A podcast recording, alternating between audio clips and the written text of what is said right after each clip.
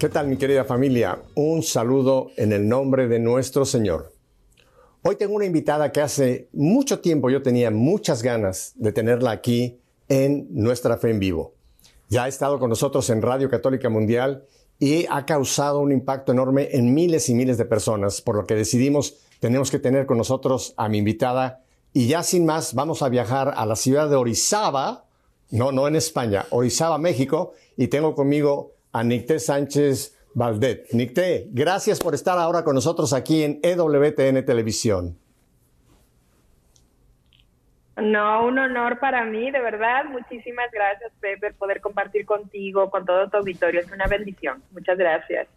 Bueno, yo sé que estás muy activa en las redes. Mucha gente me ha comentado que te han visto en otras, eh, en otras plataformas. O sea, no eres una persona completamente desconocida, sino al contrario, por el ministerio que el Señor te ha confiado, te conoce mucha gente, pero poca gente conoce el testimonio de Nicté, que ya lo tuvimos por radio y por cierto, te repito, ha habido miles y miles de, contactos diciendo, queremos ahora conocerla. Nicté, háblanos, háblanos un poco de ti. Primero te voy a hacer la pregunta que todo el mundo me hace.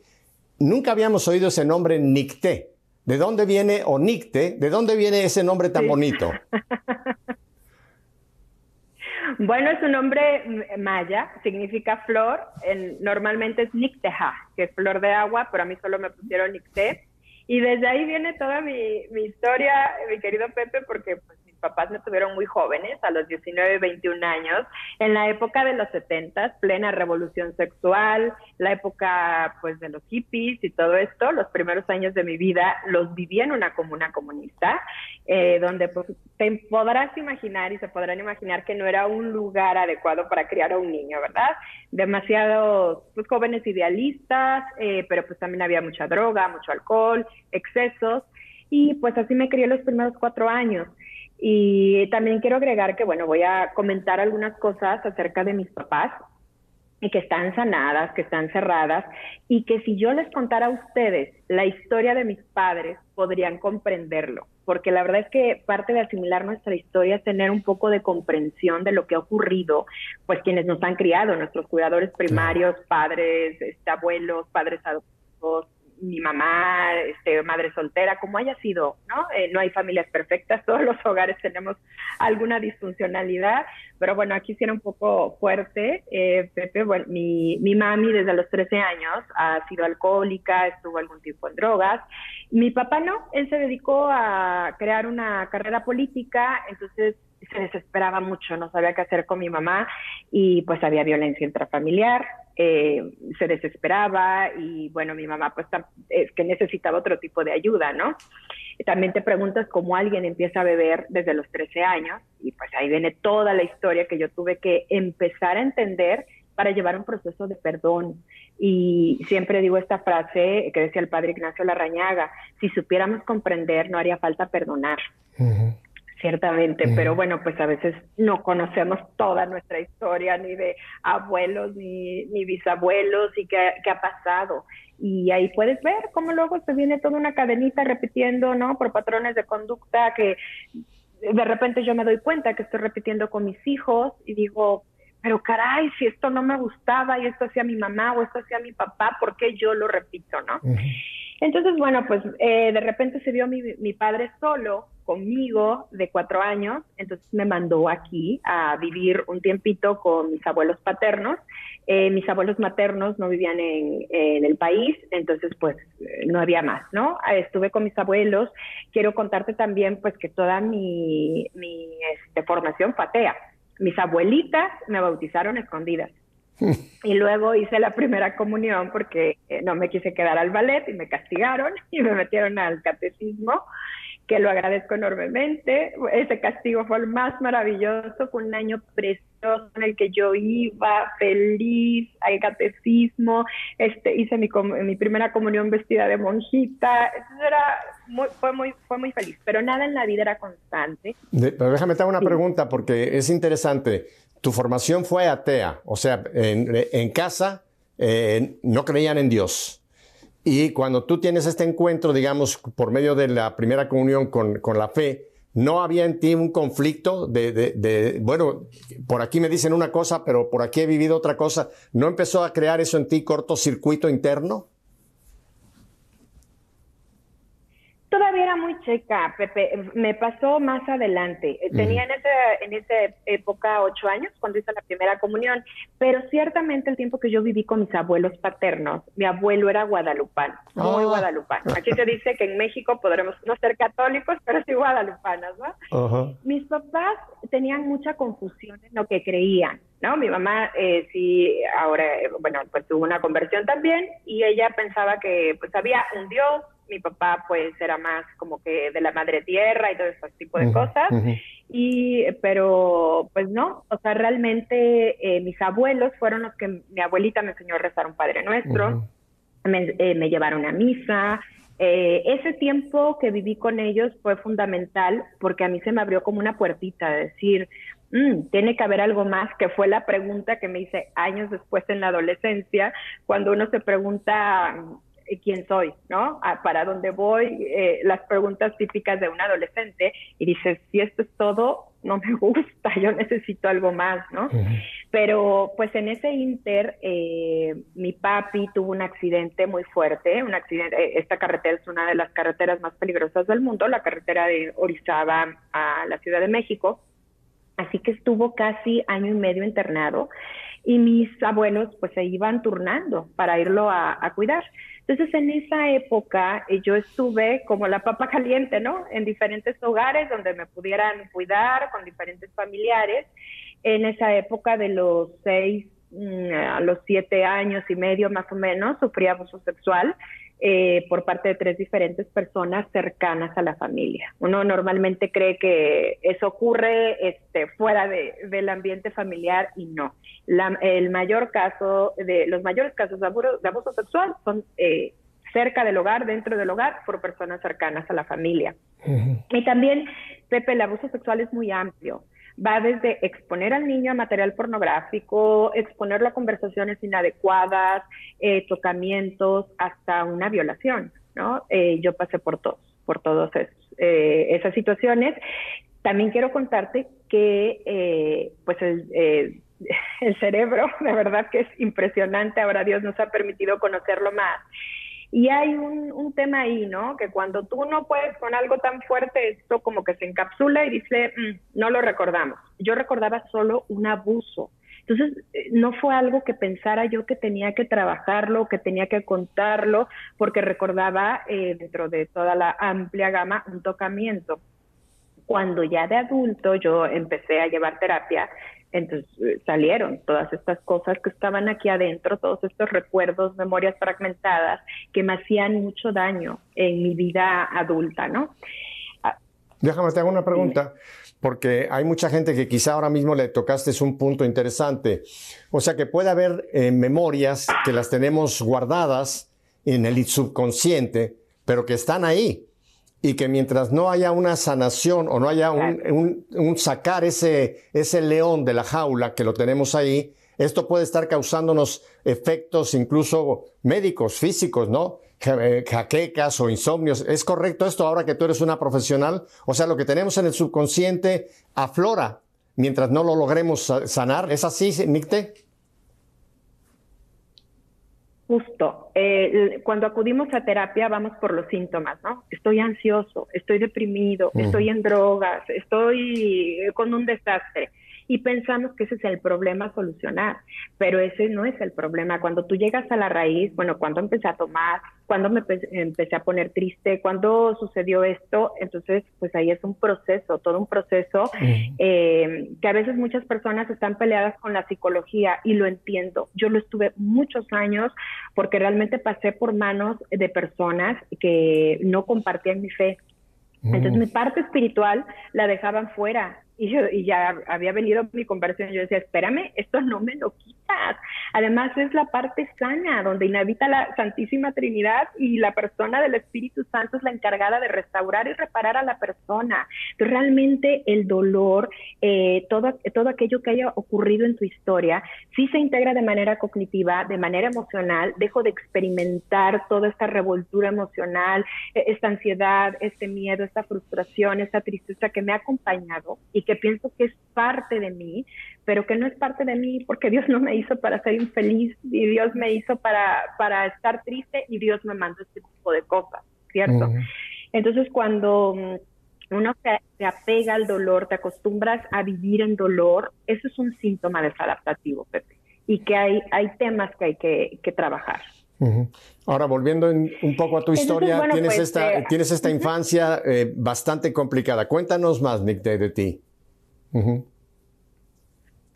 Sí, pues es que ese tema fue difícil. Yo con la primera persona que lo hablé fue con mi esposo, siendo novios, y muchos años después con mis papás para que mis hijos no estuvieran dentro de este ambiente familiar.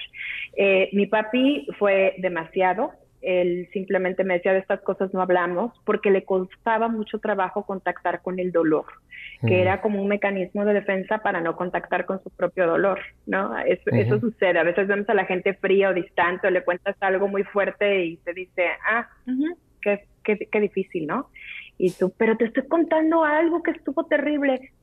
No, pues no es que la persona sea fría, es que te pones como un escudo y dices, ni me cuentes, no quiero saber nada, porque esto me puede este, ahí desenredar un montón de cosas que yo no quiero contactar, ¿no? Entonces, lo que tú decías, todo aquello que es subconsciente, este, en donde ni siquiera lo recuerdo o hay fragmentos, ¿no? Alguna memoria, algún recuerdo vago, que a veces también se va aderezando por la imaginación, por el paso de los años, pues de repente empieza a ser ahí un nudo de dolor muy grande que hay que trabajarlo, hay que desbaratarlo. Pasando esa época, eh, pues empecé a vivir con, con mis papás, eh, volví a la Ciudad de México, un tiempo con mi mamá, un tiempo con mi papá, con eh, diferentes parejas que tuvieron padrastros, madrastras con las que conviví, sufrí abuso físico fuerte, golpes, quemaduras, todo esto. Mi papi pues no, no, no se daba cuenta este abuso psicológico también por parte de un padrastro que era muy muy duro y bueno, así llegué a la adolescencia, con todo este background de cosas. Y ciertamente que cuando un niño no tiene una buena vinculación con sus papás, no se siente en un entorno seguro, amado, pues cuando te enfrentas solo la vida, tus relaciones interpersonales, ¿no? Ya que vas consiguiendo por tu cuenta, donde hay un poco más de independencia, pues todo esto es un lío, la verdad es que es un lío.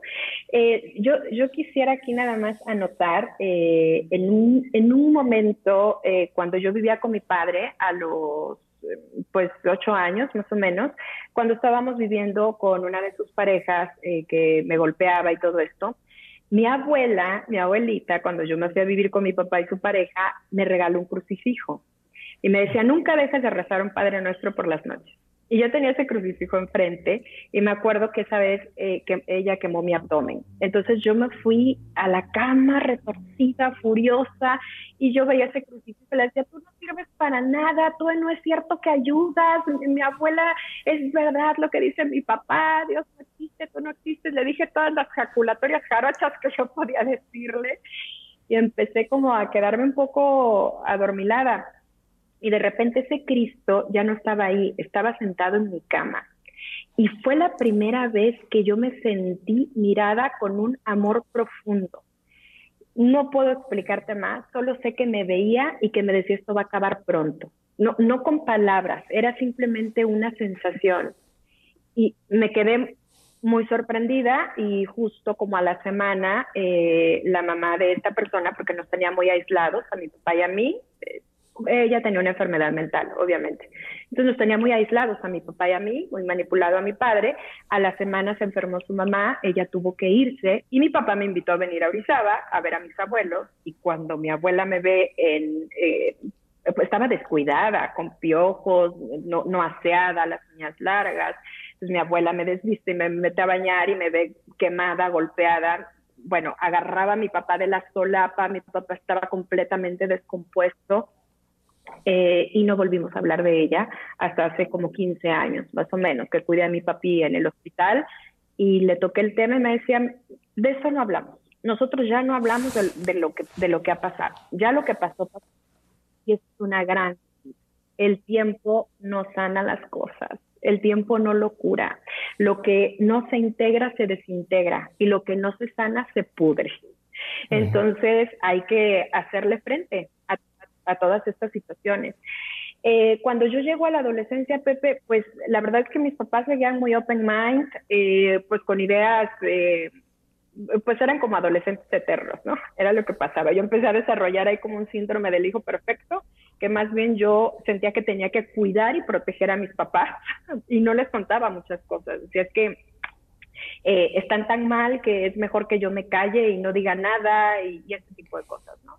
Eh, cuando tuve ocho años, eh, fue cuando me vine a Orizaba, que mi mamá hizo la tesis, y entonces me metieron a, a, hacer mi primera comunión. Y te digo, fue como un reencuentro, pero pues todavía estaba muy chica, no tenía tantos recursos cognitivos para entender exactamente qué es lo que había pasado un tiempo antes, ¿no? A, a mi primera comunión, con ese encuentro con Jesús, ni nada. Pero en la adolescencia sí que me lo pregunté. Y entonces, eh, pues ahí vino eh, todo el tema. Yo iba a escuelas laicas, por supuesto, y en estas escuelas laicas, eh, pues, ¿qué te puedo decir? O sea, obviamente, pues la educación sexual que nos daban en esa época era seguro, porque estaba toda, eh, había surgido el SIDA, Freddie Mercury se había muerto de SIDA, entonces condones y con eso están seguros. Y la plática que yo recibí por parte de mis papás fue, pues ya eres una mujer, este, tenía 15 años, eh, puedes llevar una, una vida sexual tranquila, no pasa nada, eso, eso vendrá cuando tenga que venir, ¿no? Entonces, bueno, entre la confusión, entre el ambiente, entre todas estas cosas, pues así fue.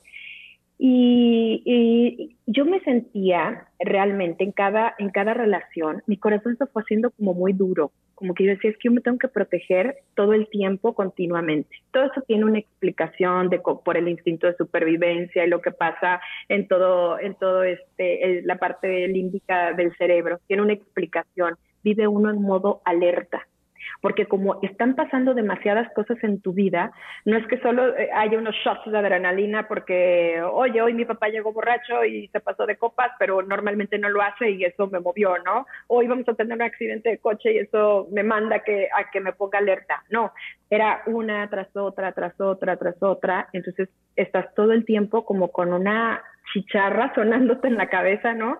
Este, cuidado, peligro. Eh, eso, eso, tiene toda una explicación fisiológica, este, psicológica, de que el, ser humano trata de protegerse, ¿no? Y bueno, pues eh, eso es lo que yo hacía. Yo trataba de protegerme. También por otro lado, ante esta mala vinculación, ¿no? De, de falta de seguridad, de falta de conexión, empieza eh, la persona, y eso me pasó a mí, a vincularse con otros desde la protección, como tú cuídame, pongo mi seguridad en tus manos, tú protégeme y con tal de sentir amor, pues vas buscando tratar de, compensar, ¿no? Todas esas carencias afectivas que tuviste durante tu crecimiento, porque realmente lo, lo que sucede es que tenemos una afectividad lastimada y esa afectividad lastimada llora, gime y grita y pide auxilio de todas las maneras posibles. Y el auxilio, lo que está es el amor, pero uno se confunde en el camino. Y entonces confundes el amor con lo que más se parece, con estos placebos, el placer. Y eh, pues muchas veces cuando, cuando tratamos en los entrenamientos que hemos tenido acerca de las adicciones, te das cuenta que viene la persona por la adicción, pero cuando tú empiezas a entrar, eh, o sea, se destapa la, la caja de Pandora y ahí viene el trauma, ahí viene todo lo que ha sucedido. Y el trauma parece que tienen que haberte pasado cosas como me sucedieron a mí, que a lo mejor son muy vergonzosas o te parece demasiado abrumador. Pero trauma puede haber sido desde que mi papá eh, tenía una voz muy alta y eso a mí me estresaba de niño y 20 años después estoy en un ambiente laboral y mi jefe tiene una voz muy alta y eso me estresa de niño. Trauma es a lo mejor el haber vivido un, terremoto. Eh, trauma es que alguna vez mi papá me dio una bofetada, pero no es que lo hiciera. Eh, de común, pero eso a mí me impactó y me dejó completamente este, impávido y, me quedó ahí una huella, ¿no? Todo eso es trauma, eh, pero está mal entendido, ¿no? Trauma, heridas, quebranto, son sinónimos. Es dolor que ahí se va quedando. Y Dios sufre con nosotros por esos actos pecaminosos de los otros que te lastiman y por tus propios actos pecaminosos que lastiman a los demás. Así son los nudos de dolor, ciertamente, ¿no? Y bueno, pues eh, a los 16 años tuve una experiencia muy triste, eh, quedé embarazada y entonces eh, para mí pues todo eran bolsas de células, yo, yo no estaba en contacto con movimientos pro vida, no puedo decirte si en esa época había tantos movimientos pro vida como los hay ahora, ¿no? Pero yo de eso no sabía nada.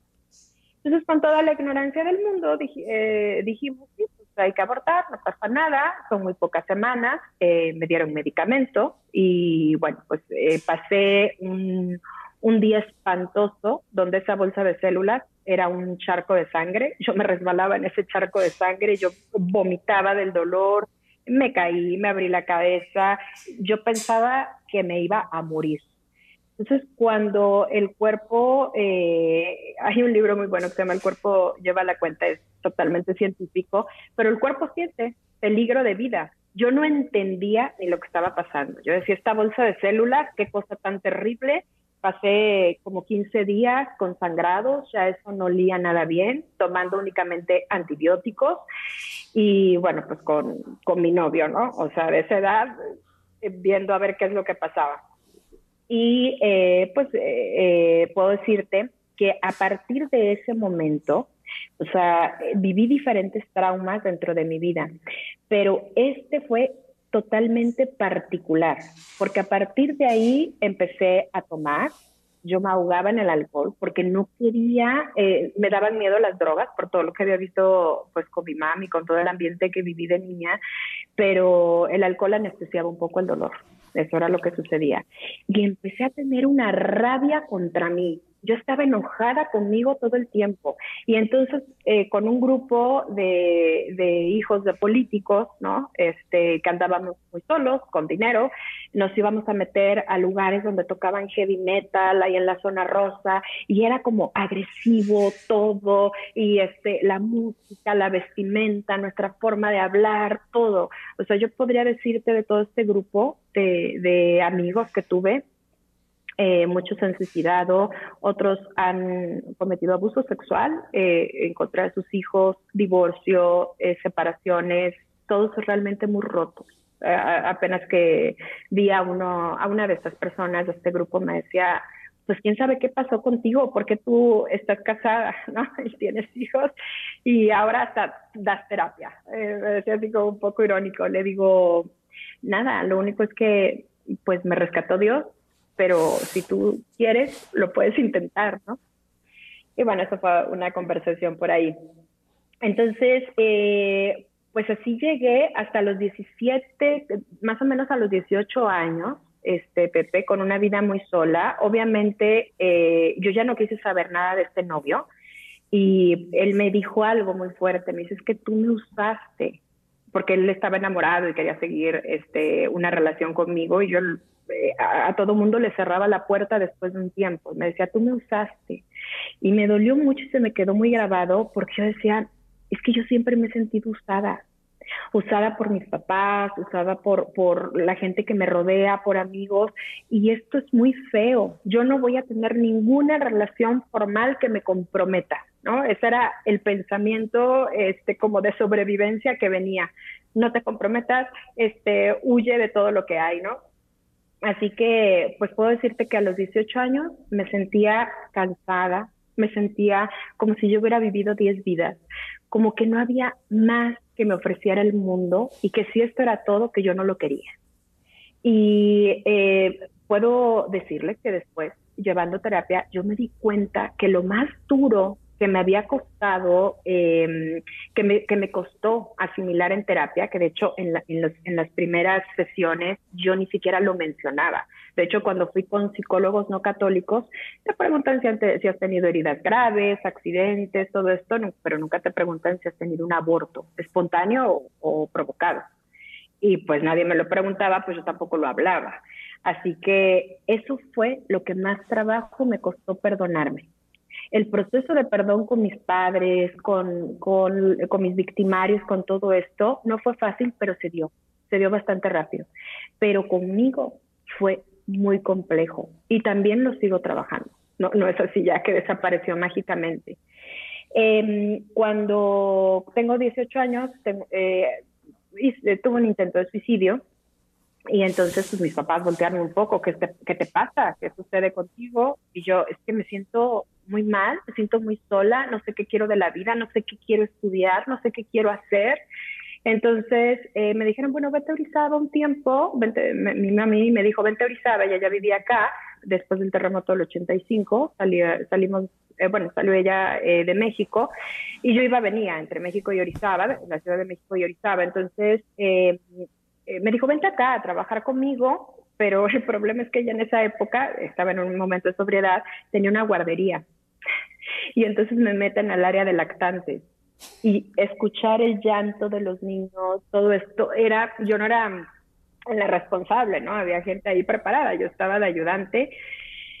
Era todo el tiempo, eh, eh, todos esos síntomas eh, empezaban ahí a hacer ruido depresiones profundas, eh, por ejemplo, a través del sueño, yo siempre evadía o me disociaba de las situaciones que ocurrían en mi día a día desde niña. A mí me llevaban a los columpios y me dormía.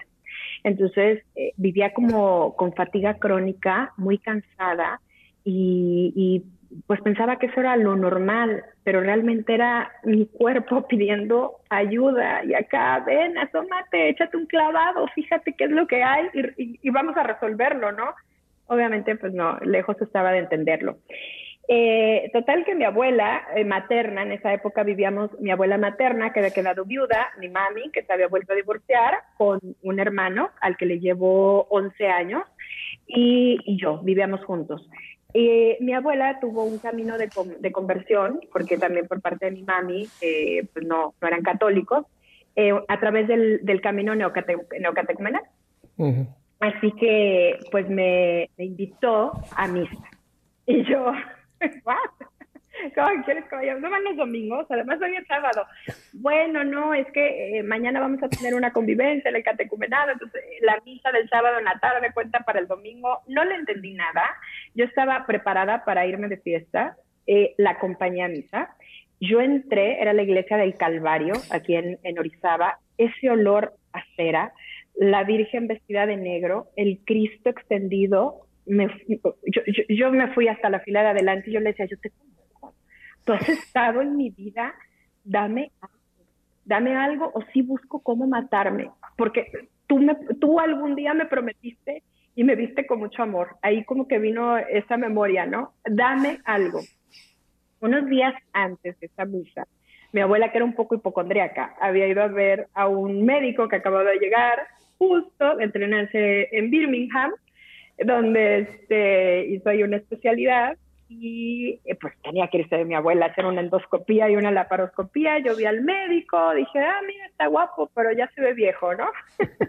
y además estaba yo saliendo de una relación compleja. Todas mis relaciones eran totalmente codependientes, no, no eran relaciones sanas, vamos a decirlo. Y entonces, eh, cuando salimos de misa, el doctor se acerca, me toca el hombro y me dice, Florecita. y yo volteé y le digo, hola, ¿siempre vienes a esta misa? Sí.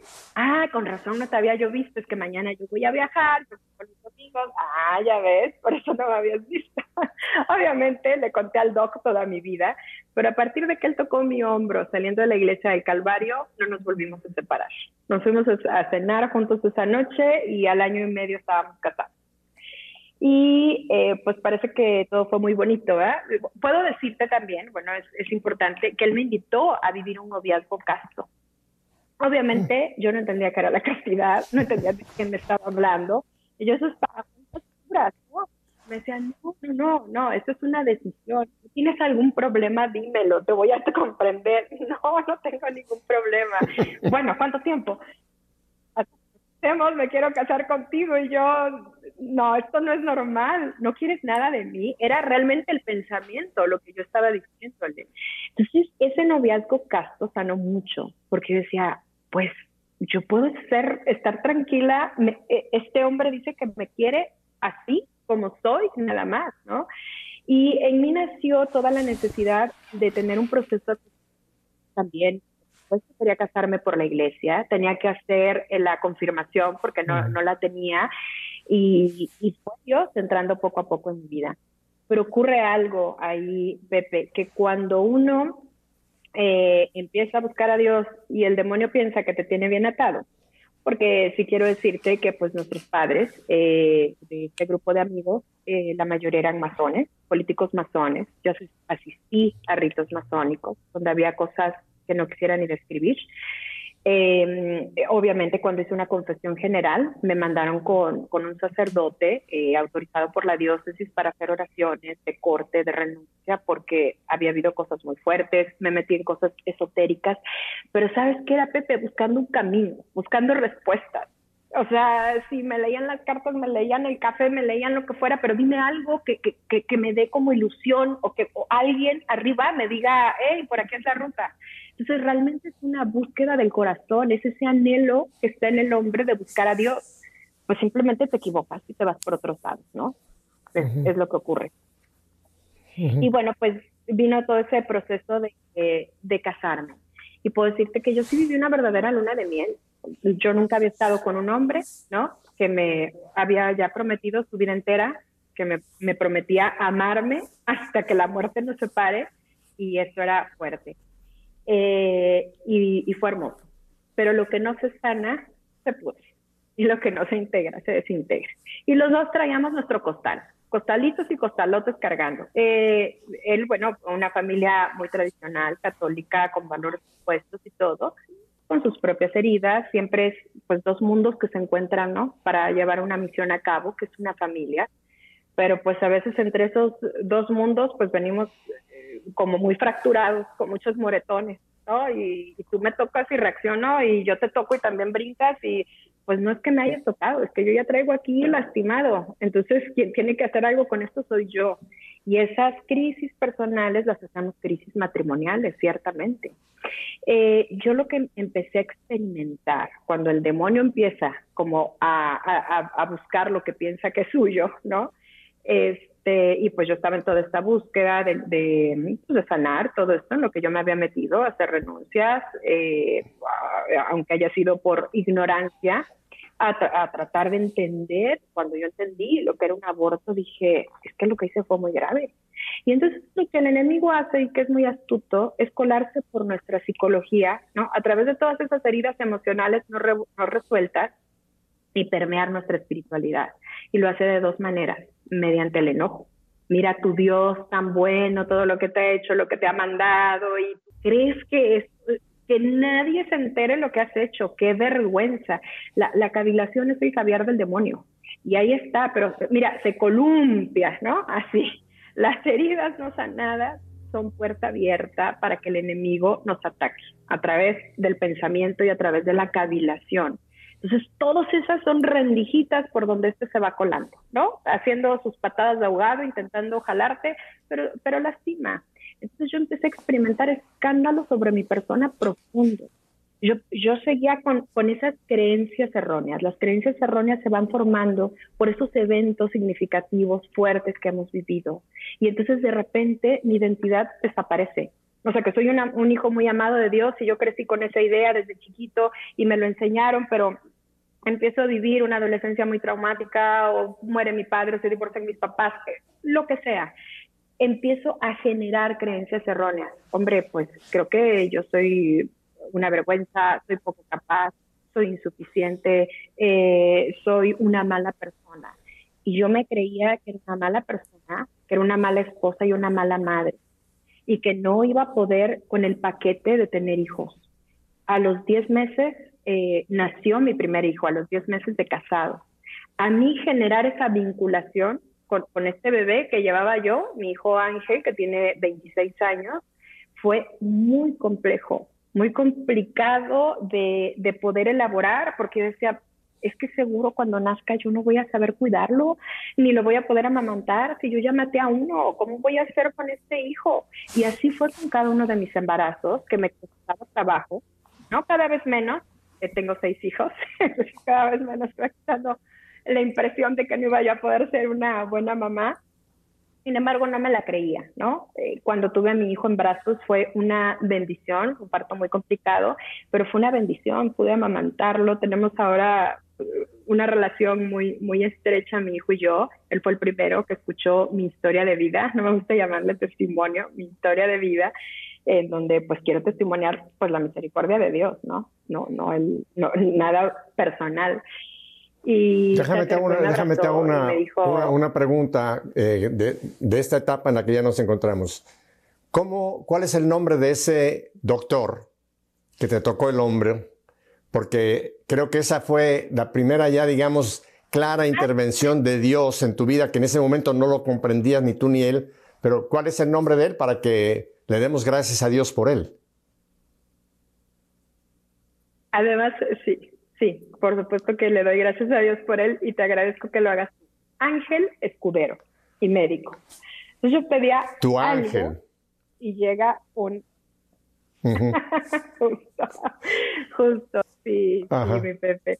Y bueno, pues ha sido un cambio difícil para ambos porque pues hubo muchas veces en las que él no podía comprenderme, no entendía muchas cosas porque no las había vivido. Eh, yo trataba de explicárselas. Él también, como científico, me decía, no, o sea, eh, no vamos a ir con un psicólogo y quién sabe qué ideas se meta. Yo todo lo atribuía a la sexual, porque yo empecé a cerrar, a cerrarme. Yo no entendía el amor incondicional, ni de Dios, ni de mi marido, ni de mis hijos y era como un perro atropellado. Si tú te acercas a ayudar a un perro atropellado, te va a soltar una mordida, ¿cierto? Porque le acaba de pasar un coche y está así como, espérate, no, me agarres. Pues yo era literal un perro atropellado. Mi marido se quería acercar a mí y era rechazo. Y además, eh, lo que va cargando un niño cuando se experimenta solo y está viviendo el abuso sexual, primero es mucha culpa, porque hay dos tipos de victimarios. Quien te dice, eh, esto que hiciste fue tu culpa y ni lo digas, nadie te va a creer, tú lo provocaste y me van a creer a mí, no a ti. Y el otro tipo de victimario es algo muy especial entre tú y yo. Y como el niño se siente tan solo, entonces el niño, el mismo niño busca el abuso y eso genera más culpa y más confusión de lo que ha pasado en tu vida. Eh, se, se, va generando una erotización, una curiosidad no sana acerca de la sexualidad, porque te enseñan un cachito, ¿no? O sea, te quitan la inocencia con la, a través de la genitalidad, pero todo lo que es el contexto del abrazo esponsal, pues cuando yo lo veo en la teología del cuerpo de San Juan Pablo II a través de un gran amigo, Evan Lemoyne, un hermano, y su esposa Fer, digo, a ver, yo estoy llamada para esto, estoy casada, estoy con todas las de la ley y yo no estoy viviendo un amor libre de uso, egoísmo y violencia como dice San Juan Pablo II. ¿Qué caramba pasa conmigo? ¿Qué es lo que tengo que hacer? ¿No? Entonces, eh, pues decidimos acudir a un psiquiatra. Yo llegué a explicarle al psiquiatra todos esos síntomas que estaban ahí por el trauma. Y también, eh, pues eh, a los 28 años ya había tenido cinco hijos había pasado por muchas altas y bajas hormonales, y traía una descompensación, diferentes, eh, me dieron eh, varios em, depresiones de parto, y todo esto iba hilado con, con ese aborto totalmente. Entonces, eh, pues nada, el, el, psiquiatra, sin, muy buen psiquiatra, muy reconocido, pero bueno, pues, al mejor cazador se le, se le van las liebres. No me hizo estudios, estudios más profundos y ni me recomendó terapia. Y me diagnosticó con bipolaridad. Mm. Entonces, por nueve años yo tomé medicamentos que no necesité EPP. Eh, el otro día hacía eh, un recuento con mi endocrinólogo y creo que tomé más de 60 medicamentos.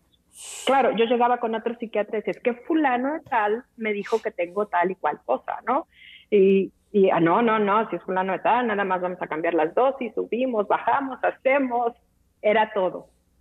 Pero en ese inter, pues Dios me concedió la gracia de, de que mi marido, ¿no? Accediera, porque ya hubo un momento, como ocho meses de mi vida, en los que me tenían tan medicada que estaba tirada en mi cama y tenía cinco hijos bajo, cinco hijos bajo mi cuidado. Eh, mi marido eh, también su forma un poco de evadir todo esto, pues era el trabajo. Por sí el trabajo de un cirujano es absorbente y llegar a casa y ver a una mujer tumbada todavía más, ¿no? Mis hijos ahí experimentaron un abandono. Hay muchas heridas, mucho trauma que es por percepción. El cerebro no capta entre lo que es real y lo que es percepción. Yo puedo ahorita estar pensando, es que por esta pandemia seguro me muero, porque no, mira, yo estoy eh, delicado y seguro sí me voy a morir y me voy a contagiar y tal y cual.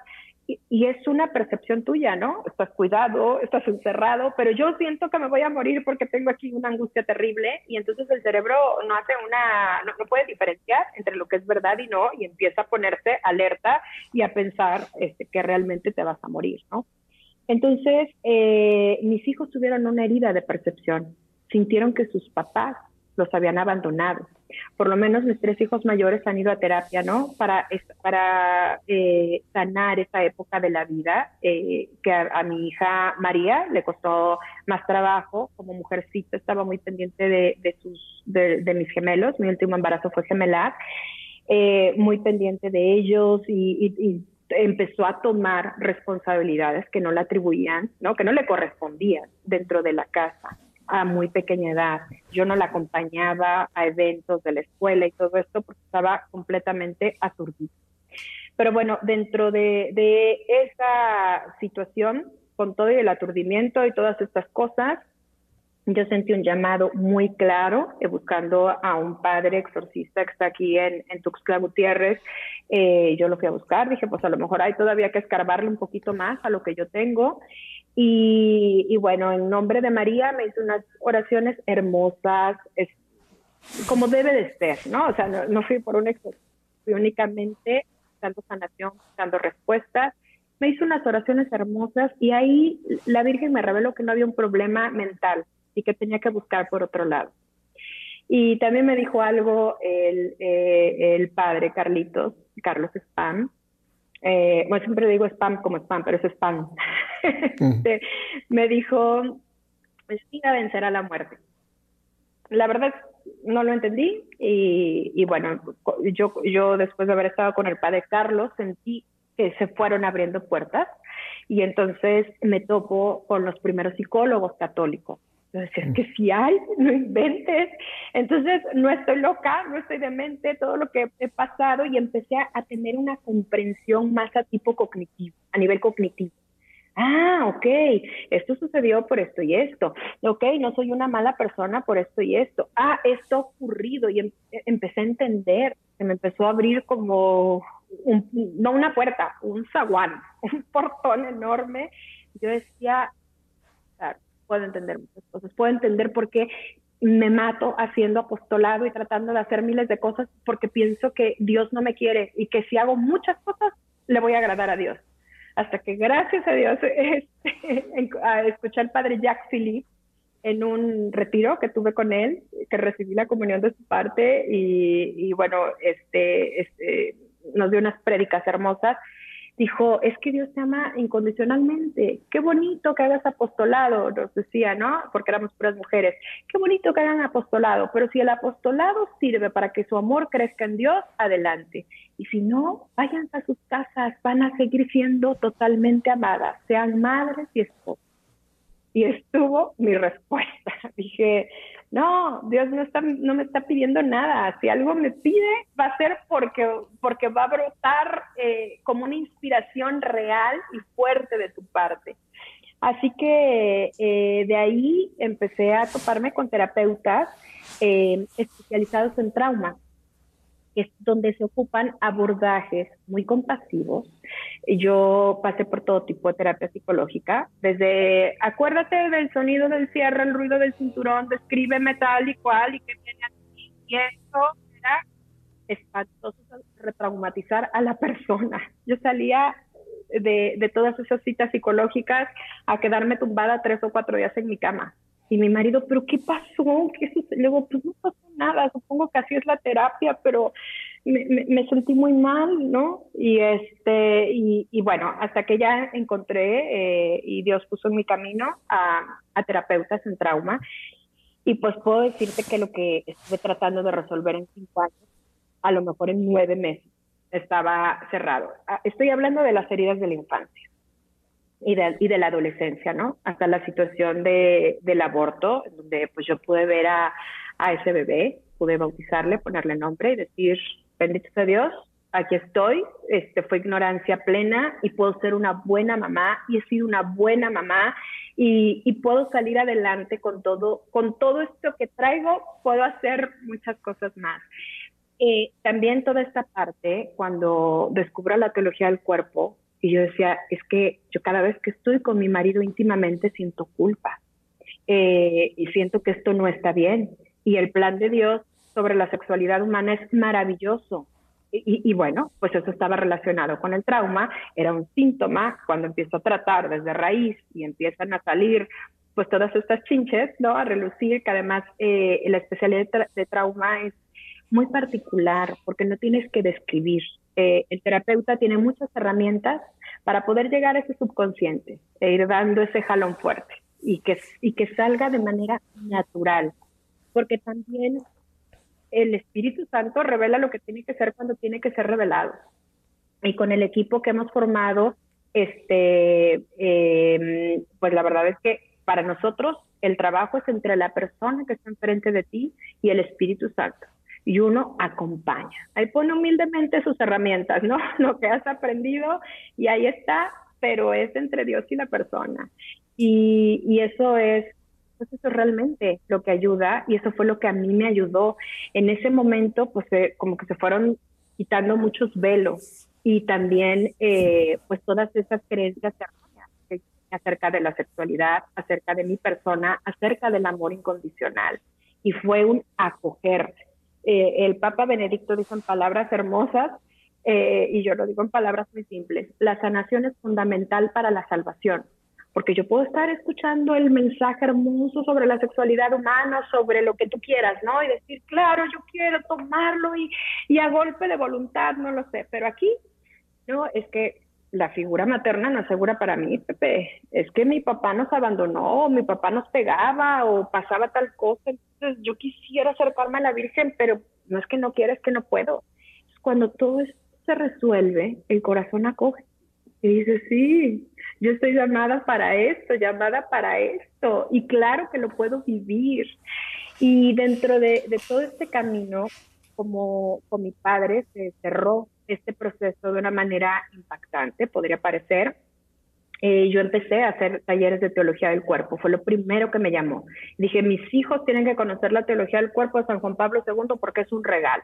Entonces, con el Instituto Amar al Máximo, con, con Eva Nicer Lemoy, empezamos a hacer aquí en, en una casa de retiros hermosa para, para este universitario. Y en algún taller yo pedía mucho por la conversación y pues esa conversión no llegaba y no se veía. En algún taller yo encomendé a mi padre, que pues ya tenía un puesto político muy alto y cosas así, a San Pablo II. Y nada, después de un taller que tuve, a los cuatro días eh, nos hablan para decirnos que a mi padre lo acaban de asesinar en la puerta de su casa, eh, ahí en, la colonia Coyoacán justo enfrente del parque, que tú seguro lo conoces perfecto. Todos los, los defeños hemos ido a tomarnos una nieva a Coyoacán, ¿verdad? Y fue, eh, yo acababa de pasar un taller de teología del cuerpo. Ese, ese camino de, de Orizaba, México, eh, vino enojo, ¿no? Y, y está válido el enojo. O sea, pues me enojo con Dios, es mi papá, no me enojo con Buda, no creo en él, ¿no? Eh, o sea, yo le decía, ¿qué quieres? Acabo de terminar un taller, ¿por qué me haces esto? Yo te pedí su conversión, yo esperaba su conversión, se murió, los balazos fueron por la espalda, se, murió de golpe, no hubo venía pues obviamente muy revuelta, ¿no? Con, muchas cosas en mi cabeza, llegamos al MP, nos permitieron entrar, se portaron muy bien con nosotros, eh, a mi papi no lo habían lavado, yo unos, unos meses antes lo había visto en la Asamblea Legislativa en la Ciudad de México, donde era diputado, lo había visto eh, eh, entre una trifulca, ante una trifulca, ya sabes ahí, ¿no? Que se avientan los diputados muy buenas, eh, que él se paró y con, tenía una voz imponente, dijo, compañeros, ¿no? Y empezó a dar un discurso y a hablar, y yo estaba así, todo el mundo se cayó, y yo volteé a ver a su colaborador, le dijo, ¿qué, qué pasó? ¿Qué va a haber? Dice, no, señora, es que cuando el chato habla, todo el mundo se calla le decían el chato porque estaba, eh, la cara se le había lastimado mucho con ese accidente que tuvo. Sin embargo, mi padre se rehizo, ¿no? Y, hacía ese tipo de cosas. Cuando yo entro lo veo reducido, imputado, lastimado, muerto, como, como de esa manera que nadie se merece. La verdad es que yo lo tomé en mis brazos. El, el, el del MP me decía, señora, es cuerpo del delito. Y y yo, déjeme, no le contestaba, no, no, no tenía palabras para contestar. Y yo dije, nadie, nadie, no hubieras permitido que nadie te viera así. Y ahora yo te veo como un niño. Y entiendo por todas las que pasaste y todo el dolor que tuviste y, y, que no hubo oportunidad de que tú sanaras. Pero ¿sabes qué? Aquí se cierra todo. Aquí, aquí me siento acogiéndote como un niño y abrazándote. Y ahí cerré una puerta fuerte eh, con el perdón y me emociona mucho porque yo todavía salí de ahí muy confundida. Cuando se acercó un, colaborador de mi padre y estaba desesperado, pues una persona que lo cuidaba, este, dices que ese día no estuvimos con el licenciado, ya lo habían tratado de matar varias veces y lo mató el 22 de octubre que no estuvimos. Y yo dije, 20 de octubre, día de San Juan Pablo claro, yo Perdona que, perdona que te interrumpa, Nicté, pero estamos perdiendo tu, tu, audio. Estamos perdiendo un poco tu audio. Eh, mira, me quedan cinco minutos, Nicté, y estamos impresionados y agradecidos por este tremendo testimonio. Ahora, cuéntame si puedes, en estos minutos que me quedan, tú ahora eres una profesional, tienes una, una, una profesión en que estás ayudando a, gente a salir de estas terribles eh, situaciones en que puede caer, como tú nos has descrito tu propia historia. ¿Cuál es tu, tu ministerio en este momento? ¿Cuál es el trabajo que realizas, eh, Nicté? Y a partir de ahí, Pepe, pues yo empecé a involucrarme mucho en estudiar eh, todo esto, que lo que era el trauma. Empecé la carrera de psicología hace seis años, por los hijos las, las, fui interrumpiendo. Vino la sexta hija después de la muerte de mi padre y ahí entendí ese mensaje del padre Carlos Spain, la vida vencerá la muerte. Y justo así fue, se me descubrió un tumor en el cerebro que también causaba síntomas en la hipófisis y entonces pues yo me doy cuenta, claro, cuando vayas con un profesional hay que hacer un proceso integral de sanación y surgió de ahí la idea de Let's Rewind, que es rebobinar. Yo decía, un cassette, un cassette al que le des la vuelta así, que se, que se limpie la cinta y que vuelva a quedar lisita, ¿no? Y eh, empecé, eh, gracias a Dios, eh, con sacerdotes ah, eh, que, nos han apoyado desde la SEM, el padre Oscar Lomelín, ahora el, padre Hugo eh, Vallejo Girarte, que está en Guadalajara, la doctora Alicia Cavazos, con quien me he formado, ha sido mi mentora y me ha ayudado en todo este proceso de terapia. Somos un grupo de terapeutas católicos especializados en trauma, de sacerdotes, eh, de intercesores eh, y también de, laicos que están preparados para dar acompañamiento espiritual. Trabajamos en línea, atendemos en línea y también ofrecemos talleres ahora virtuales por la pandemia, desgraciadamente, pero pues la gracia de Dios no se deja ganar. Así que eso es lo que hacemos y eso es lo que yo llamo en la herida está la misión. Yo he oído, he oído comentarios de gente que han, hecho contacto con ustedes. Let's rewind es en inglés y tú lo pusiste en español, es rebobinar, es volver a, tú lo pusiste el ejemplo del, del, video. ¿Dónde la gente, eh, Nicte, puede hacer contacto con ustedes? Porque estoy seguro que en tu testimonio hubo gente que se identificó con una o con otra o con otra cosa. ¿Ustedes pueden dar eh, terapia eh, a las personas que soliciten eh, contacto con ustedes? Por supuesto, terapia en línea, acompañamiento espiritual, eh, ofrecemos también psicoeducación, ofrecemos muchas cosas. Ahora estamos por lanzar una plataforma en eh, donde van a poder acceder a grupos de apoyo de duelo, grupos de apoyo eh, por adicciones de manera semanal.